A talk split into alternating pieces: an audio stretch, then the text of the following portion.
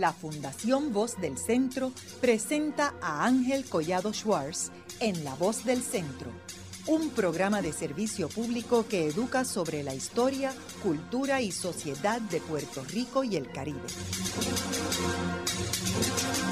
Saludos a todos. El programa de hoy está titulado Crecimiento versus Desarrollo.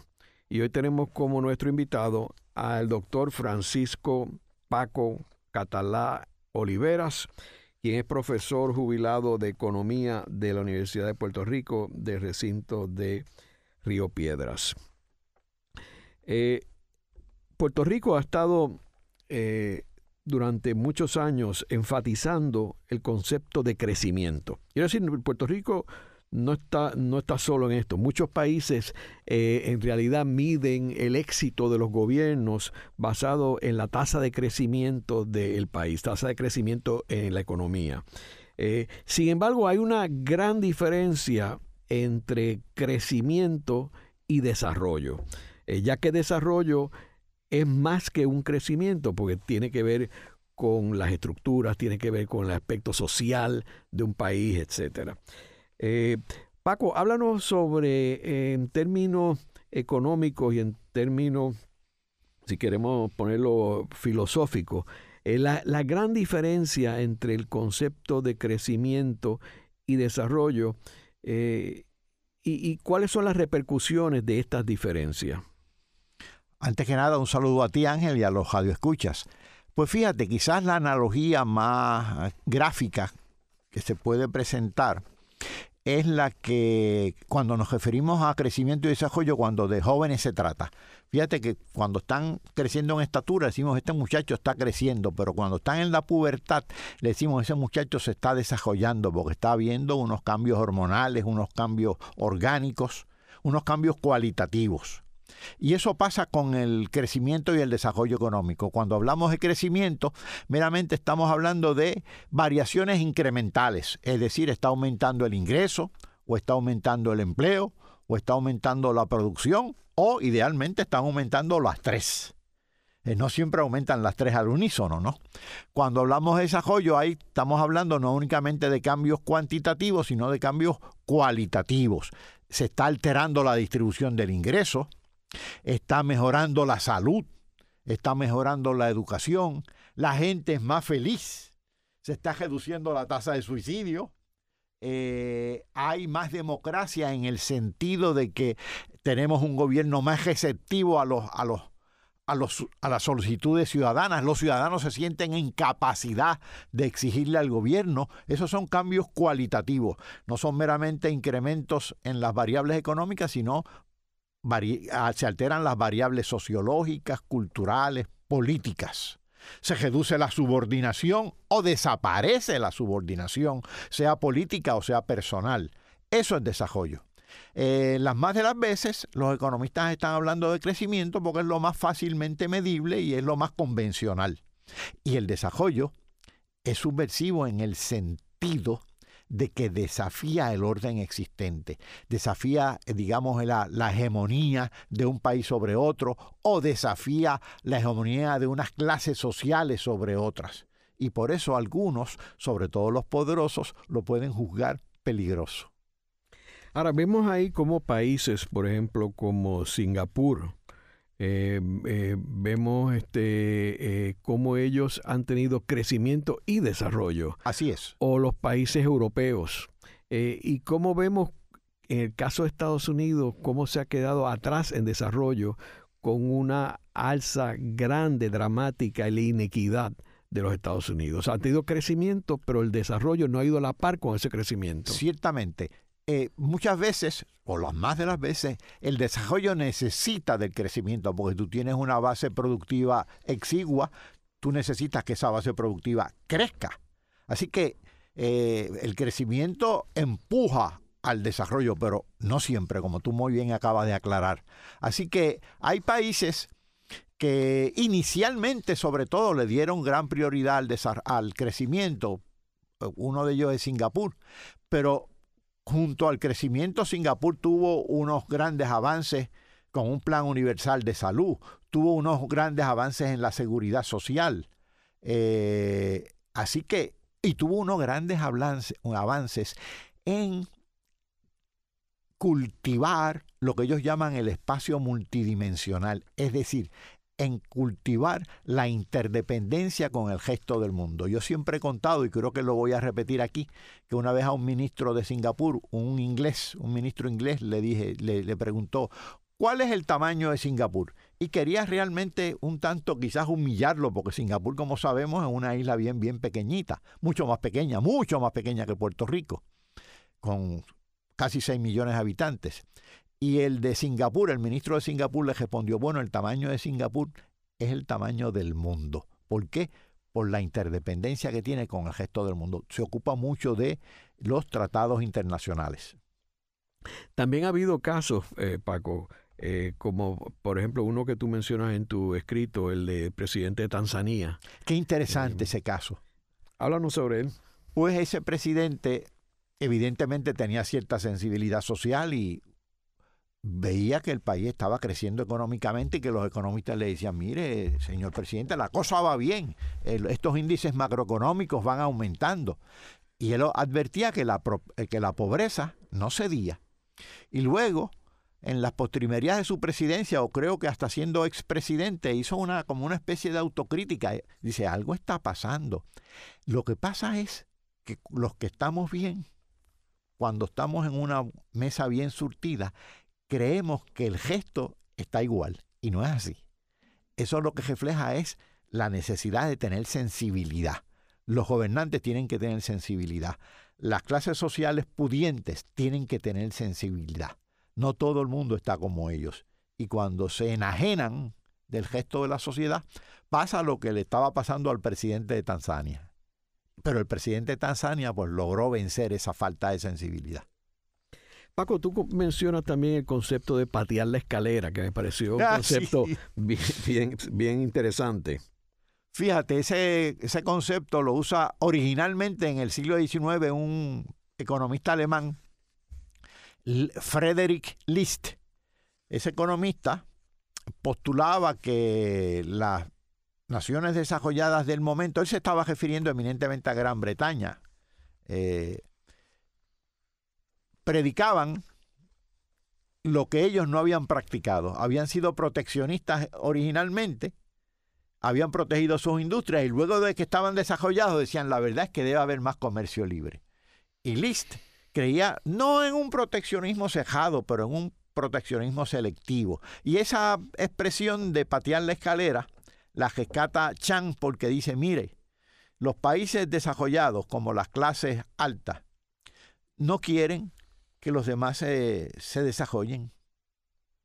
No es que quieran que se mueran de hambre, porque les resultaría inconveniente, pero quieren mantener la distancia. Fíjate que todos los gobernantes norteamericanos, desde Reagan hasta Biden, sean republicanos o demócratas, dicen second to none. Es decir, ellos tienen que ser los primeros. Y lo mismo, piensan, lo mismo pensaban, los, pensaban los ingleses eh, regañadientes ya no son los primeros. Así que, y Estados Unidos fue muy y sigue siendo muy proteccionista.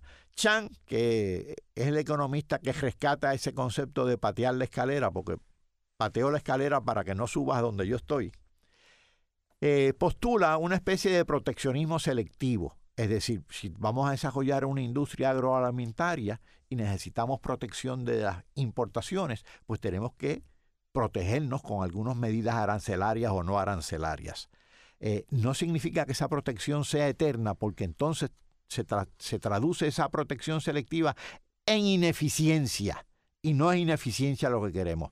Queremos protección por cierto tiempo para colocarlos en posición de competir con el gesto del mundo, para que sean eficientes. No es para protegernos de una competencia legítima, es para protegernos de una competencia que es inicialmente asimétrica. Y hay que, hay que colocar la competencia en un campo simétrico. Ahora, si entramos en el caso de Puerto Rico, eh, que vemos que particularmente eh, en la década del 40, cuando llega Rexor Togwell, eh, que es el último gobernador estadounidense en Puerto Rico, eh, y él, siendo un economista, un académico, pues él implementa unos, unos programas de, de índole social, no solamente económico. Eh, y eso pues se galvaniza con el gobierno de Muñoz Marín cuando él luego asume la gobernación en el 48, ya que Muñoz en este periodo de Tocqueville era el presidente del Senado, o sea que era el brazo político de lo que estaba eh, proponiendo Tocqueville. Eh, aquí obviamente vemos que había, es un ejemplo donde había una armonía entre crecimiento económico y justicia social, donde había un énfasis de crecimiento, pero de desarrollo. Háblanos, háblanos sobre esta época para después entrar cómo esto se atrofió posteriormente. Yo no tengo la más mínima duda de que esa época de, la década del 40, con Togwell en la gobernación, Muñoz en la presidencia del Senado, es una de las épocas eh, más interesantes de la historia eh, económica de Puerto Rico y de la historia política también, pero sobre todo de la historia económica, porque no hubo tantos cambios políticos, fueron más bien económicos. Los cambios políticos vendrían después. Hubo un cambio político en el sentido de que había un partido reformista en la, en la Asamblea Legislativa y ese cambio no era poca cosa. Eh, ahí aprueban dos, la, la creación de dos corporaciones que a mí me parecen fundamentales. Una era la la Corporación de Fomento Económico o de la Corporación de Fomento Industrial, que no era para atraer capital del exterior meramente. Y en la Segunda Guerra Mundial eso era muy difícil, sino era también una incubadora y por eso fue que creó unas empresas inicialmente. No necesariamente tenían que permanecer en el, en el, eh, como empresas públicas. La idea era eh, ser incubadora y se postulaba como incubadora de empresas privadas convencionales, incubadoras de cooperativas e inclusive, ahora que están de moda, incubadoras de empresas de capital conjunto, lo que ahora se llaman alianzas público-privadas, pero alianzas de verdad. Eh, y creó esa corporación industrial y junto a esa, poco después, se crea la corporación agrícola, para hacer lo mismo, pero en el campo de la agricultura y poder transitar del monocultivo azucarero a la, una, agricultura más diversificada, con hortalizas, vegetales, este, frutas, una eminentemente producción de alimentos. Lo interesante era que en eso estaban de acuerdo en ese momento Togwell y Muñoz. ¿Y sabes quién más estaba de acuerdo? Que entonces no estaba en Puerto Rico. Gilberto Concepción de Gracia. La tesis de maestría de leyes eh, de Gilberto Concepción de Gracia es sobre la autoridad de tierras. Y en esa tesis favorece la reforma agraria que ya se había aprobado en el 41 y, habla muy positivamente de la reforma agraria y habla positivamente posteriormente en el 44 tanto de la corporación de la compañía de fomento industrial como de los programas tanto industriales como agrícolas, que estaba encabezando Togwell en ese momento. Fíjate qué coincidencia eh, más interesante proviniendo de personas que políticamente tenían distintas orientaciones. Así que eh, ese momento me pareció clave. Esa compañía agrícola, desafortunadamente, la liquidan en el 1953 y Togwell en cierta medida lo anticipa porque dice estos proyectos agrícolas va a ser difícil que compitan con los gigantes del norte. Así que alguna, él dice, alguna protección se necesita. ¿Y cuál va a ser esa protección? Eso lo deja en puntos suspensivos, porque no, políticamente no era posible. Hay un detalle también que Togwell eh, se oponía a la ley de incentivos sin participación del capital local. Eh, algo que resultó ser visionario y no esa ley de incentivos del 47 se aprueba después que Togwell se va. Así es. Y, déjame decirte, en el 53 Togwell publica un artículo que dice, yo me opuse a la ley de incentivos porque si esa ley se aprobaba, como se aprobó, no se iba a poder desarrollar una clase empresarial puertorriqueña. Y si acaso se desarrollaba, estaba condenada a ser débil. Palabras con luz también. También Togwell era un gran creyente en el desarrollo de la agricultura. Eh, y él decía que no comprendía cómo Puerto Rico, con la tierra, el clima que tenía, no era autosuficiente alimentariamente como lo había sido una vez. Es así. Togwell decía que, que, a diferencia de los que son fatalistas, decía que Puerto Rico era rico en recursos, tenía buen terreno, tenía agua, tenía sol y tenía viento. Dicen, con eso basta y sobra.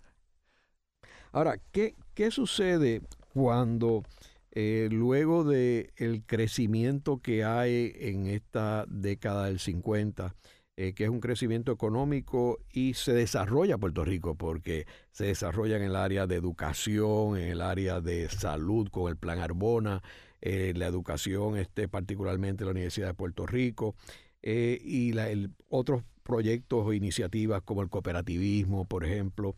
¿Y qué sucede cuando todo esto empieza a cambiar y empieza a valorarse más las tasas de crecimiento que el desarrollo. Inicialmente había eh, y hubo una debilidad que ellos detectaron, no estaban ajenos a ella, y es que cuando empieza el proyecto de industrialización bien intensivo y va decayendo la agricultura, pues el primer error es que la agricultura no transitó hacia una nueva modalidad, la producción de alimentos, de lo que hablamos ya. Y por lo tanto se perdieron muchos empleos en la agricultura que la manufactura no lograba compensar. Y por eso, conjuntamente con las altas tasas de crecimiento, se da un flujo migratorio extraordinario. Es decir, en Puerto Rico ha habido mucha emigración en tiempos buenos de crecimiento económico, como en tiempos malos, como lo estamos viviendo de contracción económica. Pero además, aparte de esa desbalance entre la agricultura y la manufactura se da otro fenómeno, y es que la manufactura tendió a ser eminentemente, no exclusivamente, pero eminentemente enclavista, es decir, establecimientos de enclaves un tanto divorciados del gesto de la economía y no creaban suficientes empleos en el gesto de la economía que le suplieran servicios o inclusive insumos a esa manufactura. Eh, y por lo tanto, los empleos que se crean del 50 al 60 en otros sectores que no fuera la agricultura, aparte de la manufactura, en servicios y demás, y en comercio, no fueron suficientes. Y por lo tanto se da un gran, una gran emigración. Cuando no hay eslabonamiento, cuando no hay vínculos entre la, la em, empresa que se atrae y la empresa local, del empresariado local, se da otro fenómeno y es que la empresa que se atrae se puede ir con facilidad porque si están vinculadas, están eslabonadas, están un poco encajadas. Si están yuxtapuestas, es libre de irse con más facilidad. Y eso es lo que ha pasado. Se han ido las textiles, se han ido las, las refinerías de petróleo, se van las farmacéuticas. Claro, eminentemente por razones exógenas también. En el caso de las textiles, por la competencia en el mercado norteamericano de las empresas asiáticas, sobre todo cuando se reducen los aranceles en el mercado norteamericano, eminentemente como consecuencia de las negociaciones eh, multilaterales. Eh, en el caso del petróleo, que era altamente contaminante y que el costo de eso fue enorme, pues cuando aumenta, eminentemente cuando aumentan los precios en el mercado internacional del petróleo, el petróleo no lo producíamos, no controlábamos su precio, es un precio es una materia prima sujeta a unos vaivenes políticos extraordinarios. Y ese tinglado eh, manufacturero de, las petroquímicas, pues se cayó como, como un castillo de naipes. Ahora, antes de entrar en las petroquímicas, eh, Paco, yo, yo creo que durante este periodo donde habían unas metas eh, bien agresivas en términos de crecimiento económico, había otro problema en Puerto Rico que era el crecimiento poblacional. Eh, y eso lo que hacía era, eh, afectaban las estadísticas en términos de crecimiento y desarrollo del país. Eh, y, creo que esto es un capítulo un poco triste del gobierno del Partido Popular porque ante la situación de que no se estaban llegando a los números y a las proyecciones que se habían trazado, se establece un programa agresivo de inmigración. Eh, que es algo distinto, por ejemplo, ahora. Las inmigraciones de los países surgen porque hay necesidad eh, de progreso que no lo provee el país o puede haber este, persecución política en algunos países en el mundo. Eh, pero en el caso de Puerto Rico este periodo fue muy distinto al actual porque el gobierno estaba promoviendo la emigración. De hecho, hasta abre una oficina en los Estados Unidos para ayudar al emigrante a adaptarse a Estados Unidos. Que, eso es, un proyecto bastante penoso, que un gobierno promueva que su gente se vaya, abandone el país.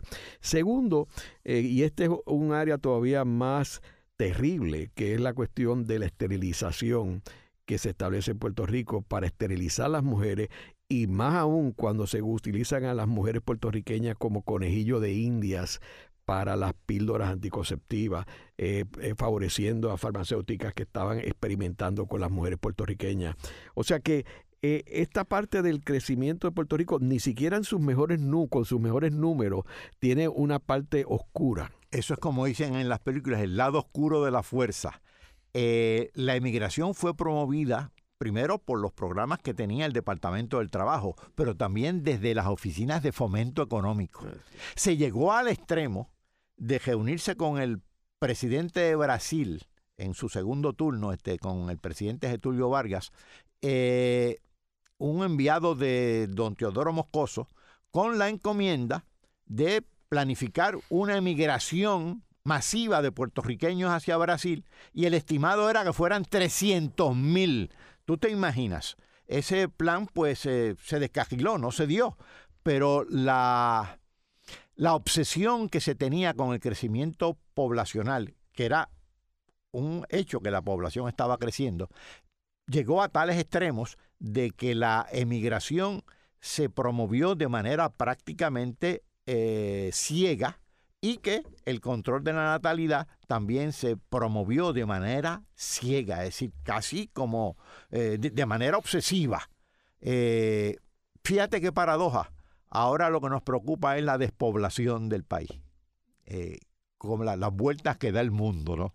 De hecho, tú citas que un dato que muy poca gente está consciente, que el empleo total en el 1960 eh, era de 543 mil plazas, mientras que en el 50 eh, eran 596 mil. Así es. O sea, se redujo el total de empleo en una década del 50 al 60. Así es, claro, empleos más regulares, mejor remunerados, eh, pero la proyección que hace la Junta de Planificación en el 50 de empleos era que en el, en el 60 iba a haber alrededor de 800 mil empleados en Puerto Rico y que el desempleo iba a ser de 5%. No se cumplió. No se cumplió porque el desempleo en la agricultura fue más intensivo de lo que se creía y la creación de empleo en la manufactura no lo compensó y no se lograron crear los eslabonamientos para generar empleos en otros sectores comerciales y de servicios que no fueran la manufactura. Así que en eso se falló. Ahora, entramos ya que en eh, la década del 60, luego del crecimiento económico que, fue el mayor que tuvo eh, eh, Puerto Rico, surge la, la, oportunidad con la refinación del, petróleo. Háblanos un poco y cómo esto acabó siendo un, este, una broma de mal gusto en realidad. Había una especie de, de gimmick, como dicen en inglés. El, en ese momento, en la década del 60, el precio del petróleo en el mercado internacional era más bajo que el precio del petróleo en el mercado de Estados Unidos.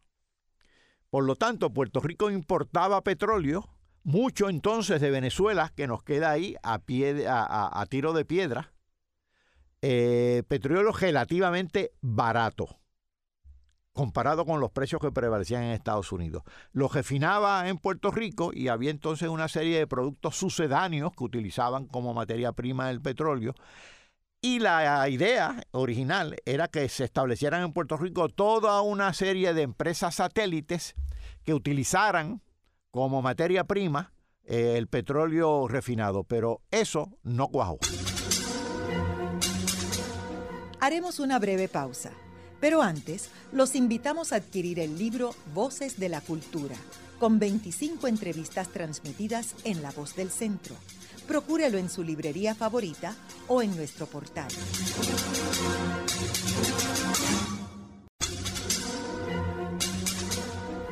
Continuamos con la parte final de La Voz del Centro con Ángel Collado Schwartz. Pueden enviarnos sus comentarios a través de nuestro portal www.vozdelcentro.org.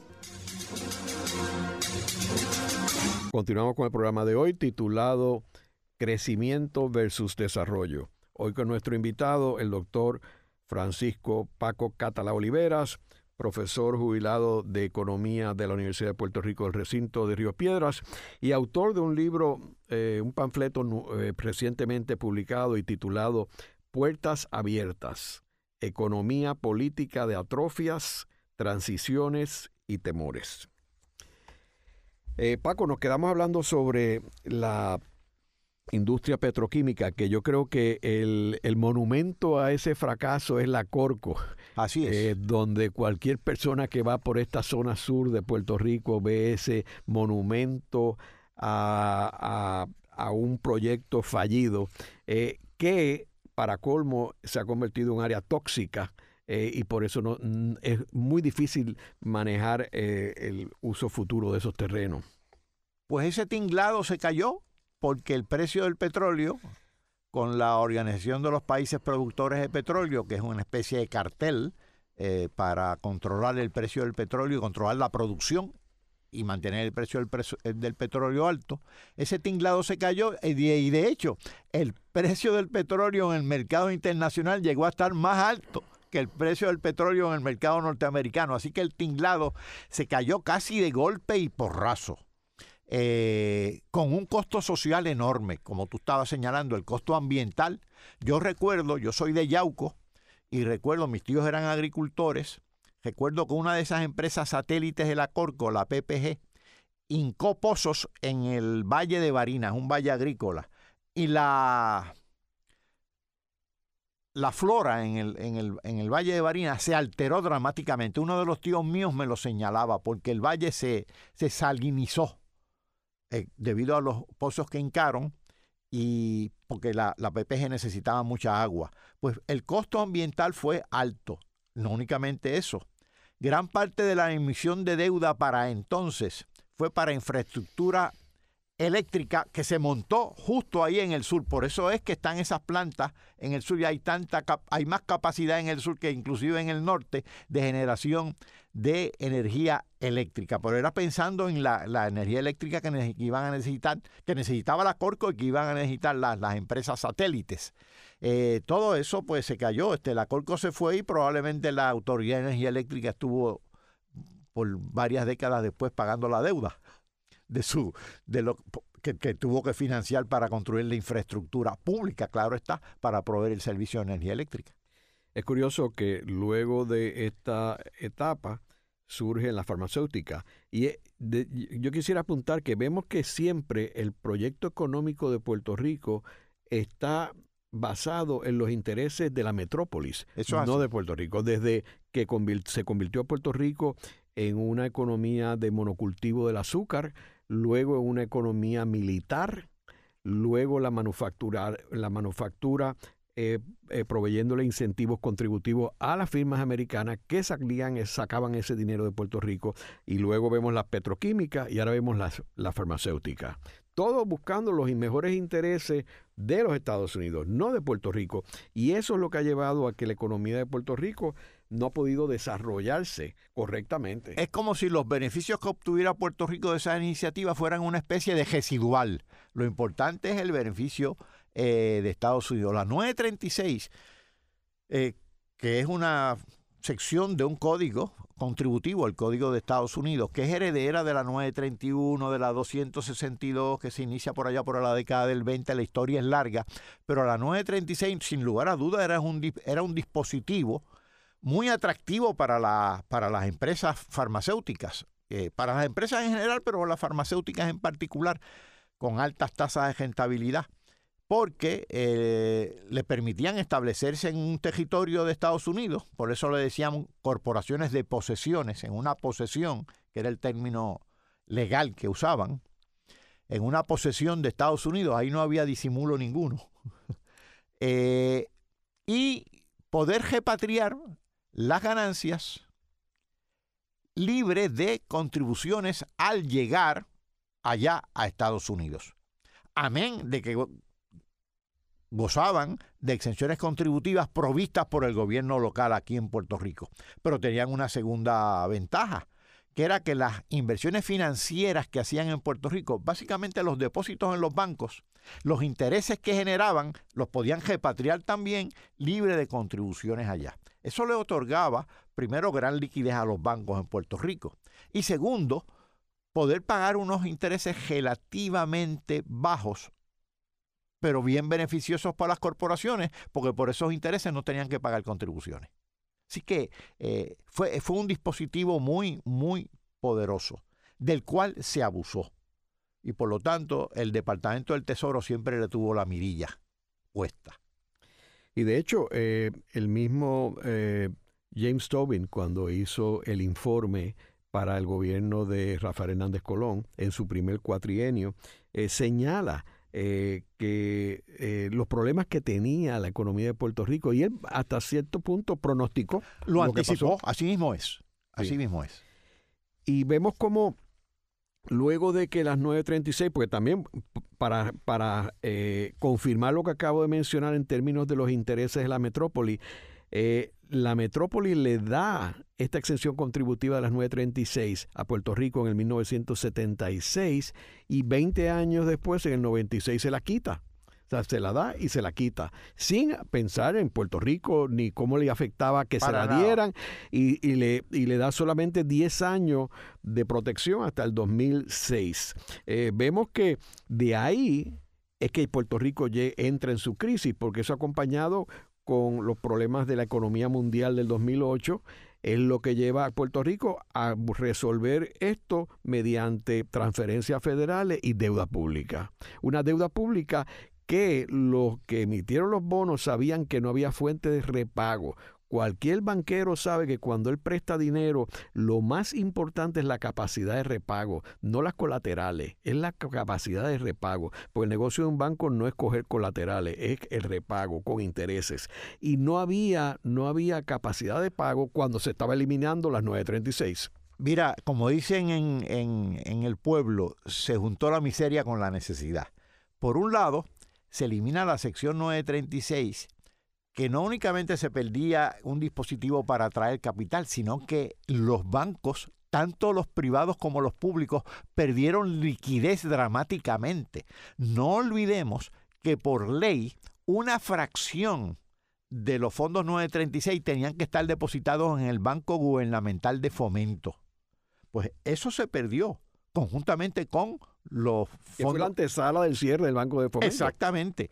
Así que se juntó, a, eso tú le sumas entonces la, crisis financiera mundial eh, del 2007, 2008, 2009, que nos agarra justo saliendo, justo terminándose el periodo de transición a que tú hiciste referencia sobre la sección 936. Entonces, a eso tú le añades también una clase política que como que perdió el rumbo, si es que tuvo alguno alguna vez perdió el rumbo y empezaron a administrar de manera improvisada. Ante la falta de, liquidez del Banco de Fomento, ante la falta de crecimiento económico, ante la falta de buena, una buena estructura tributaria, empiezan a emitir deuda, que era una gran ventaja, porque esa deuda la emitían, era atractiva en Wall Street, era triplemente exenta. Un inversionista de Nueva York no le tenía que pagar un centavo por lo que eh, ganaba eh, con los bonos, del interés que ganaba de los bonos, no le tenía que pagar un centavo ni a la ciudad de Nueva York, ni al Estado de Nueva York, ni al gobierno federal, triplemente exenta.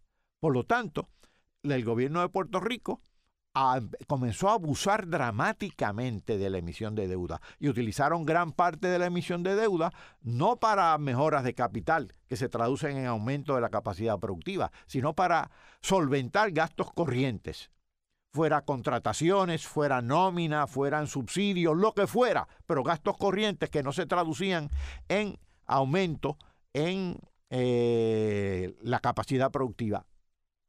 El presupuesto justo antes de que Puerto Rico se declarara en quiebra, el presupuesto consolidado, es decir, que consolida al del Fondo General del Gobierno Central y al de las corporaciones públicas. Las tres partidas más altas eran subsidios, servicio de la deuda y nómina. Y una de las bajas, de las más bajas, era mejoramiento en capital, es decir, inversión productiva. Y eso lo dice todo. Y esto hace interesante en términos de el pago de esa deuda pública, eh, que si bien este, eh, hay personas que están eh, mencionando de que se ha reducido la deuda pública porque se ha negociado con los bonistas, hay que recordar que primero la mayoría de los bonistas que habían invertido en la emisión de bonos de Puerto Rico no son que controlan el fondo de los bonos, sino ellos vendieron esos bonos a otras personas, a lo que le llaman los hedge funds. Eh, lo cual los compraron un descuento extraordinario y ahora el negocio de ellos es cómo capitalizan y ganan de la, del repago de esa deuda eh, a unas tasas mayores que lo que ellos pagaron con el descuento. Eh, y, y esto es una situación bien seria para Puerto Rico porque aquí no se ha hablado en ningún momento de un plan de desarrollo del país. Eh, para tú repagar esa deuda, tú tienes que desarrollar el país. Y aquí se ha enfatizado todo en cómo vamos a repagar algo que en realidad eh, no hay el dinero para pagarlo. Muchos de los bonistas que iban a perder dinero ya lo perdieron, porque le vendieron, vendieron esa deuda, eh, digo, esa, esos bonos a bajo precio y se lo compraron estos, estos fondos buitres. Pero además, aún en el plan de deuda que está siendo discutido en la, en la sala de la juez, eh, hay una gran desigualdad entre unos y otros. Hay acreedores que lo que van a recibir son 3 centavos por dólar y hay otros que van a recibir 70. Es decir, hay una, una gran desigualdad y la, la desigualdad eh, es sobre todo adversa a bonistas pequeños o acreedores que simplemente son suplidores del gobierno y que el gobierno no lo ha pagado. Así que eh, hay una gran asimetría en el tratamiento de los acreedores. Paco, y hay otro aspecto también importante que es la cuestión de la economía subterránea, lo que se llama eh, la economía informal. Eh, que esto, si bien es algo que ha existido siempre en Puerto Rico, ¿verdad? En este momento juega un papel más importante. Sí, no hay duda de eso. El, y fíjate, yo tengo una tesis que no, que es una hipótesis, no es una tesis. Eh, ahora mismo la economía formal tiene muchas dificultades en conseguir empleados. Tú vas a los restaurantes, a todos sitios buscando empleados. El otro día yo fui a un supermercado, algo que yo no había visto nunca, Ángel, en la factura que me dio, en el recibo, quiero decir, que me dio la, la cajera. Ahí mismo se estaba anunciando el empleo para el supermercado con el salario mínimo que acaban de aprobar, con 8.50, con anunciando beneficios marinales y demás. Yo nunca había visto en el, en el recibo de una, de una, de, una caja en, un supermercado eh, solicitudes de empleo. Es algo extraordinario. O hubo ofertas de empleo, debo decir. Pero ¿qué pasa?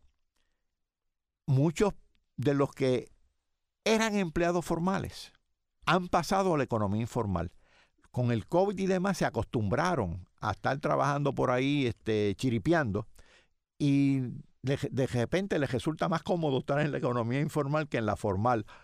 Y les resulta más fácil para atender los niños si los niños no tienen regularidad en la escuela, es decir, si hay este, clases remotas y todo eso, que son niños pequeños.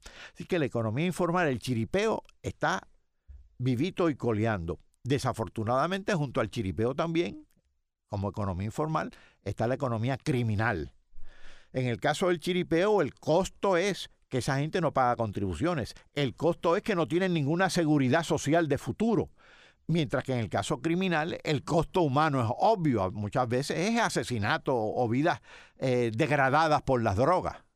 Y entiendo que por lo menos eh, este esta economía informal equivale al como el 23%, ¿verdad? Por ahí se ha estimado. no hay, Nacional No hay un buen estudio, pero eh, el, 23%, y eso son miles de millones de dólares. ¿sabes? Ahora, Paco, la, situación es crítica para Puerto Rico porque a esta situación de la, de la economía informal, eh, tenemos que sumarle el efecto que tiene la emigración del país. Y, a esto también las transferencias federales, que si bien es un aliciente y es algo positivo, es algo cortoplacista, eh, bien frágil, porque lo puedes tener hoy. Tú estás ahí a expensas de lo que quiera darte el Congreso de Estados Unidos, que como hablamos hace un momentito, las 9.36, hoy las tiene, mañana no las tiene. O sea, no tienen ninguna permanencia estas transferencias federales. Fíjate, tanto la inmigración como las transferencias federales pueden ser debilitantes. La inmigración es debilitante en la medida en que se nos va gente productiva. Eh, no es que sea mala. El flujo de gente siempre puede ser positivo, puede ser bueno, pero cuando se da una emigración masiva y se da ese drenaje de cerebros también y de gente con destrezas, pues eso perjudica al país. En el caso de las transferencias federales, que pueden ayudar para la recuperación y demás. Muchas de ellas no son recurrentes. Pueden ser malas si se tornan adictivas o además si estimulan lo que yo conozco, lo que yo denomino ahí, que no, no es un término mío, sino que es un término de la economía, cacería de rentas. Es decir, las transferencias federales están estimulando también la formación de unos aparatos corporativos de allá y de acá que vienen a aprovecharse de fondos federales temporeramente. Y cuando pueden hacer 10, hacen 5 para ganarse 5 de más. Eh, y esa cacería de gentas, pues también es debilitante. Pero en la medida en que también debilitan al fisco, porque las transferencias federales provocan relajamiento en el sistema fiscal, en el sistema contributivo. Y luego cuando se acaban las, transferencias federales, nos encontramos con una gran debilidad. Las transferencias federales, en la medida que son adictivas, provocan lo que provoca toda adicción, debilidad. Y eso nos está pasando. Ahora, Paco, ¿cómo va a ser posible eh, que Puerto Rico sea sostenible. Cuando tiene una base productiva débil y encogiéndose, cuando tiene, este, no hay planes de crecimiento y mucho menos de desarrollo, eh, con eh, una eh, pobre situación para las corporaciones públicas y los municipios, y no hay una estructura en realidad fiscal. ¿Cómo Puerto Rico va a ser sostenible? Con la emigración como está, con el uso de fondos federales para consumo o para cacería de gentas, no para ampliar la base productiva, no es sostenible. Porque ni la emigración ni los fondos federales por, automáticamente van a provocar eh, nada positivo en la base productiva. Pedro, Pablo, Chucho, Jacinto y José necesitan jopa, zapatos, casa y comida. Y la jopa, los zapatos, la casa y la comida hay que producirla. Y hay que producir, uno dice, ah, no, pero importamos. Sí, sí, uno se importa financiando con lo que exporta, hay que producir. Y Puerto Rico ha permitido que la base productiva se haya encogido por lo menos en un 20% durante los últimos 15 años. Eh, y no tiene un plan de desarrollo ni un plan de crecimiento. Promesa, la palabra desarrollo no existe ni en la ley. Existe la de crecimiento, pero no ha hecho nada sobre el particular. Inclusive el capítulo sobre infraestructura, que tiene un capítulo sobre infraestructura promesa, no ha hecho nada. Nombró a un señor, Noel Samot, después ese señor se fue y ahí se acabó. No se ha hecho nada sobre eso en cinco años, la Junta el gobierno no ha hecho nada en las últimas décadas.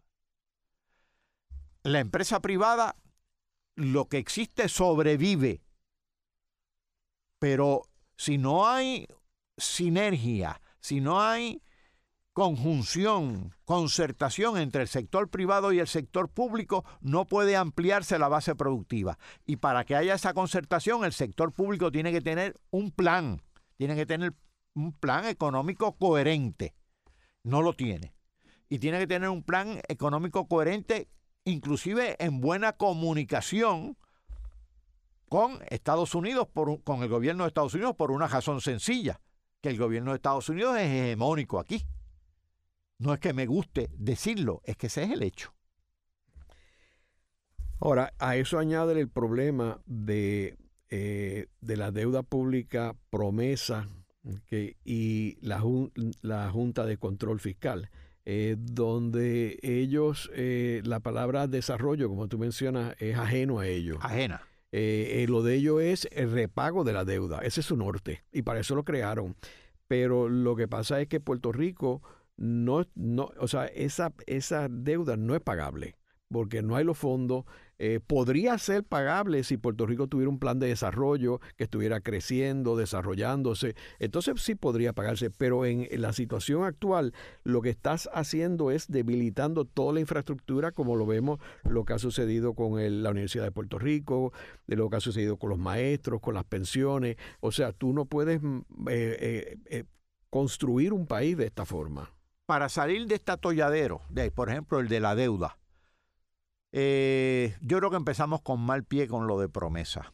Eh, aquí hubo propuestas, y allá también, de que una posibilidad era eh, que el sistema de reserva federal, el Banco Nacional de Estados Unidos, comprara la deuda, es decir, que el gobierno de Estados Unidos fuera corresponsable con el gobierno de Puerto Rico de la deuda. No es que nosotros nos lavemos las manos, es que ellos no se las laven fuera corresponsable, pues el, sistema de, Reserva Federal podía comprar la deuda negociando ellos con los, con los acreedores, que no es tan fácil negociar con el sistema de Reserva Federal. Es mucho más fácil negociar con un gobierno débil que con el sistema de Reserva Federal. Y eh, entonces nosotros tendríamos un acreedor, el gobierno de Puerto Rico, el sistema de Reserva Federal, para entonces ir pagando la deuda en otros términos unos términos más favorables y vinculándolos con el gobierno de Estados Unidos con un plan de desarrollo para ampliar la base productiva. Si al gobierno de Estados Unidos se le, se le propone, mire, vamos a reducir la dependencia del país, vamos a tener un plan de desarrollo, vamos a tener un plan de pagar la deuda, siendo ustedes corresponsables con nosotros, es más fácil vender eso que vender la tesis de pedir y pedir y pedir. El que lo único que sabe o lo único que hace es pedir, pues no va a poder. Pedir y poder no están, están reñidos. Hay precedentes, eh, Paco, en términos del envolvimiento de Estados Unidos en ayudar economías eh, en problemas y uno que se me, viene a la mente es el de México. Sí, así es. En la década de finales de década del 80, es donde Estados Unidos e, emite los famosos Brady Bonds. Los Brady Bonds, así Para tirarle la toalla, pues sabía que tenía un efecto colateral en la economía de Estados Unidos. Eh, hay gente que dice, bueno, eh, pero ven acá, el problema es que Estados Unidos no puede ayudar a Puerto Rico porque crearía un precedente con los estados. Y yo creo que eso es totalmente falso porque Puerto Rico no es un estado. O sea, el presidente de Puerto Rico es único, es de un territorio, una colonia de ellos. Correcto. Y ellos tienen que asumir la responsabilidad que asume el dueño del circo. Eh, porque en realidad si uno es dueño de una casa y vive la gente que vive allí, los hijos, uno es responsable de ellos y tiene que dar la cara y resolver el problema que ellos hayan creado. Y en ese sentido, eh, no exonerando a los políticos de Puerto Rico, que son, son, son cómplices de esto, pero ellos en realidad tienen esa responsabilidad y la única forma eh, de poder resolver esto es desarrollando el, país, desarrollando la economía, desarrollando la sociedad de Puerto Rico, para Puerto Rico poder confrontar eh, sus obligaciones. Y para lograr eso, una de las debilidades que ha tenido Puerto Rico es la ausencia de concertación en Puerto Rico. Que no hay una voz común, una voz que represente el interés común, el interés general de Puerto Rico, para dialogar con Estados Unidos. Acá no hay consenso, no hay concertación y unos cancelan la voz de otros.